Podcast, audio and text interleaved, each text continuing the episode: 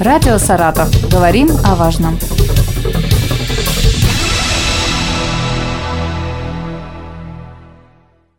Здравствуйте, у микрофона Елена Тёмкина, и мы сегодня в очередной раз э, будем говорить о мошенничествах, э, и на этот раз о мошенничествах в сфере недвижимости. Вот в последнее время СМИ буквально пестрят сообщениями о том, что участились случаи мошенничества на территории Саратовской области.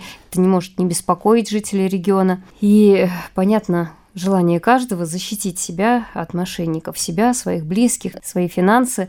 Я сказала о том, что мы будем говорить о недвижимости. Сегодня рядом э, со мной заместитель начальника отдела правового обеспечения и управления Росреестра по Саратовской области Надежда Романовичева.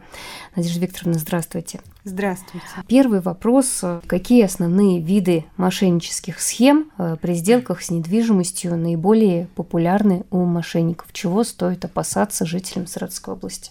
А вы знаете, вопрос этот не так прост, как может показаться на первый взгляд. С одной стороны, мошенники, как люди изобретательные, постоянно пополняют перечень противозаконных схем с недвижимостью. С другой стороны, государство и правоохранители постоянно разоблачают эти схемы и ставят в отношении них законодательные барьеры. Ну, например, до последнего времени наибольший ущерб россиянам наносили различные мошеннические схемы на рынке новостроек. Все знают о проблеме обманутых дольщиков в нашей стране. Она продолжает оставаться достаточно острой во многих регионах и по сей день. Но переход на такой способ финансирования долевого строительства жилья, как экскроу счета, постепенно сводит на нет все прежние популярные схемы обогащения застройщиков-мошенников. Аналогичные примеры можно привести и в отношении рынка вторичного жилья.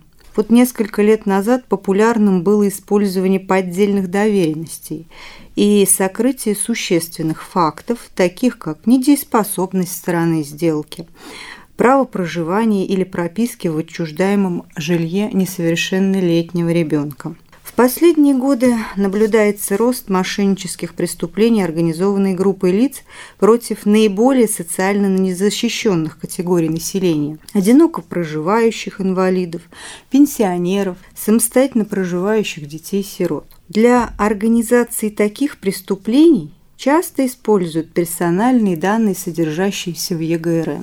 Поясните, пожалуйста, о чем вот речь идет здесь? Ну, к примеру, до последнего времени любое лицо, получив сведения из ЕГРН о квартире одинокого проживающего пенсионера, получало сведения об адресе квартиры, этаже, на котором она находится, плане этажа, сведения о самом собственнике.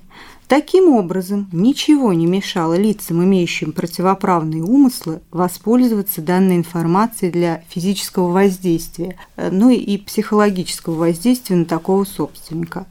Фактически, полная открытость данных о владельцах недвижимости в ЕГРН вызвала беспокойство у многих граждан, в том числе и престарелых и одиноко проживающих – Многие даже поднимали вопрос об усилении защиты персональных данных для минимизации таких случаев. Ну, вы сказали, что до последнего времени сейчас что-то меняется, получается? Да, с 1 марта законодательные изменения, которые обеспечат дополнительную защиту персональных данных граждан. Данные правообладателей выписки из ЕГРН доступны только, если в ЕГРН будет содержаться соответствующая запись. По сути, это разрешение владельца недвижимости открыть сведения о своих фамилии, имени, отчеству и дате рождения. При отсутствии такой записи в ЕГРН в выписке персональные данные собственника физического лица будут скрыты от третьих лиц. При этом закон не касается правообладателей недвижимости, которые являются юридическими лицами. Сведения о них будут по-прежнему доступны и указываться в выписках из ЕГРН. Надежда Викторовна, вот э, в связи с этим э, возникает вопрос, как теперь потенциальному покупателю проверить объект с помощью выписки из э, ЕГРН, потому что, насколько я помню, Росреестр всегда рекомендовал угу. проверять заказывать выписку да, перед тем, э, как э, совершить э, сделку с недвижимостью, чтобы удостовериться, что приобретаемая недвижимость, она действительно принадлежит продавцу, не находится под арестом и так далее. Как теперь быть? Конечно, купля-продажа жилья несет в себе множество потенциальных рисков. Это осознавал и законодатель. Поэтому в принятом законе предусмотрены все необходимые механизмы для обеспечения прозрачности гражданского оборота рынка недвижимости. Первый вариант. Продавец самостоятельно получает выписку из ЕГРН, подтверждающую его право собственности, и передает ее покупателю. Тот с помощью специального сервиса на сайте Росреестра проверяет ее действительность, используя QR-код. Отсканировав QR-код, потенциальный покупатель получит подтверждающие предоставленных сведений либо их опровержение. Это исключит потенциальные риски при проведении сделки и гарантирует ее юридическую чистоту. Второй вариант. Ну, предполагается, что приняв решение о продаже своей недвижимости, добросовестный продавец будет готов раскрыть свои данные для обеспечения прозрачности проведения сделки и подаст соответствующее заявление в Росреестр. При этом такое заявление автоматически откроет сведения и о предыдущих собственниках объекта. Это важно для проверки истории сделки. Как продавец недвижимости может открыть свои персональные данные э, в ЕГРН? В любой удобной форме, ну, в том числе онлайн, он может обратиться в Росреестр и внести соответствующую запись в ЕГРН.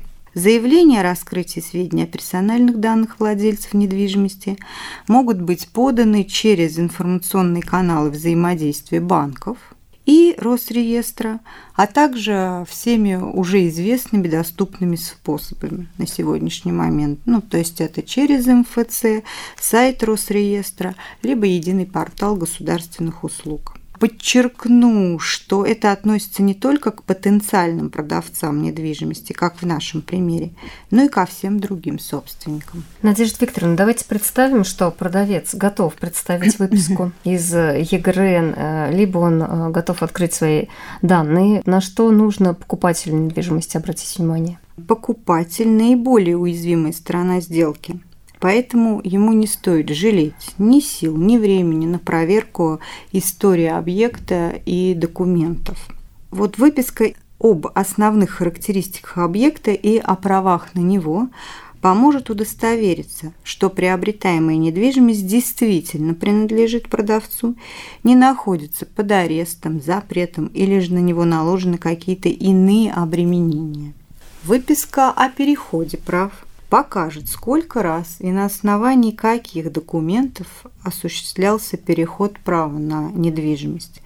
Нужно проявить повышенное внимание и совершить дополнительные проверочные мероприятия, если, судя по выпискам ЕГРН, квартира, скажем, слишком часто перепродавалась или получена по наследству, либо была приватизирована.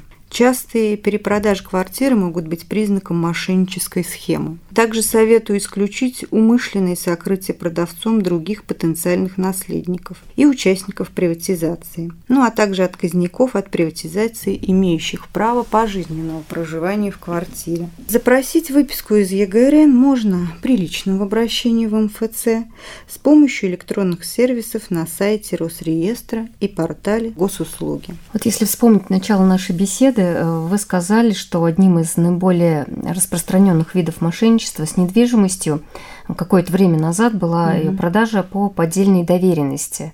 Вот как себя от такого вида мошенничества обезопасить? Каждый владелец недвижимости может написать заявление в Росреестр о том, чтобы любые сделки с его имуществом совершались только при его личном участии. Получив такое заявление, Росреестр внесет соответствующую пометку в ЕГРН если после внесения пометки в ЕГРН кто-то по доверенности подаст документы на переход права от имени этого владельца, Росреестр вернет документы без рассмотрения. Такая запись вносится бесплатно. Но если есть несколько объектов недвижимости, которые нужно защитить, то заявление придется подавать в отношении каждого из них. Ну, то есть, если вы хотите защитить и квартиру, и гараж, и садовый дом, то подавайте три отдельных заявления на каждый объект. Подать заявление можно любым доступным способом. Их перечень постоянно пополняется.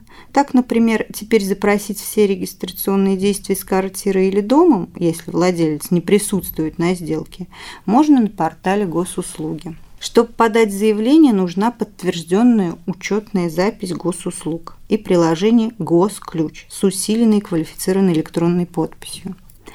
Она оформляется прямо в приложении. Для этого нужен закран-паспорт нового образца и телефон с NFC-модулем. Запись появляется в ЕГРН в течение пяти рабочих дней, а в личный кабинет придет уведомление о внесении записи. Точно так же можно и снять такой запрет, который был наложен ранее. Запись действует бессрочно, пока собственник собственноручно ее не отзовет.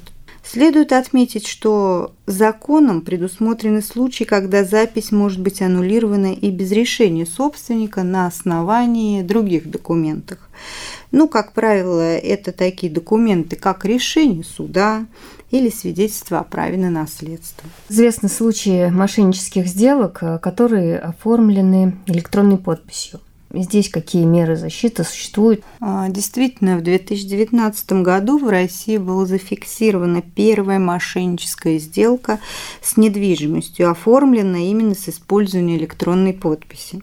В свете того, что будущее за цифровыми технологиями, государство сразу же приняло дополнительные меры защиты электронных сделок с недвижимостью. Так, в связи с появлением электронного мошенничества в сфере недвижимости, с августа 2019 года вступили в силу новые правила проведения электронных сделок. Согласно новым правилам, а собственники недвижимости для проведения в электронном виде сделок с их объектами необходимо представить Росреестр заявление о возможности проведения таких сделок. Заявление должно быть оформлено на бумаге с личной подписью собственника объекта недвижимости. А собственник может подать заявление одновременно в отношении всех своих объектов или одного из них, но обращая внимание, что на каждый из объектов недвижимости заполняется также отдельное заявление. Предварительная подача заявления о возможности госрегистрации в электронном виде не требуется от органов госвласти, местного самоуправления, нотариусов, а также в том случае, если сторонами договора купли-продажи недвижимости при подаче электронного пакета документов используются информационные технологии взаимодействия кредитных организаций с Росреестром. При поступлении а, в Росреестр такого заявления от гражданина в ЕГРН вносится соответствующая запись. Отсутствие в ЕГРН такой записи будет означать, что представленные в электронном виде заявления и документы о государственной регистрации перехода права собственности на соответствующий объект недвижимости будут возвращены без рассмотрения. В завершение еще раз э, расскажите, какие также существуют еще правовые механизмы, э, направленные на повышение безопасности сделок с недвижимостью. Насколько они эффективны? А Росреестр уведомляет собственников о поступлении документов для регистрации перехода права собственности на их объекты недвижимости в электронной форме с применением усиленной квалифицированной электронной подписи. Уже два года действуют нормы, направленные на совершенствование правила компенсации за утрату права собственности на жилое помещение добросовестным приобретателям. Об их эффективности судить пока еще рано, но хочется надеяться, что они послужат снижению количества мошеннических действий в отношении объектов недвижимости. В заключении хотела бы отметить, что запрет на передачу персональных данных из ЕГРН без согласия правообладателя повысит взаимную ответственность при проведении сделок на рынке недвижимости и поможет исключить случаи мошенничества. Кроме того, такая мера лишит недобросовестных участников рынка возможности перепродавать сведения из ЕГРН и создавать сайты мошенники. Я напомню, что Надежда Викторовна Романчева, заместитель начальника отдела правового обеспечения управления Росреестра по Саратовской области, была в нашей студии. Радио «Саратов». Говорим о важном.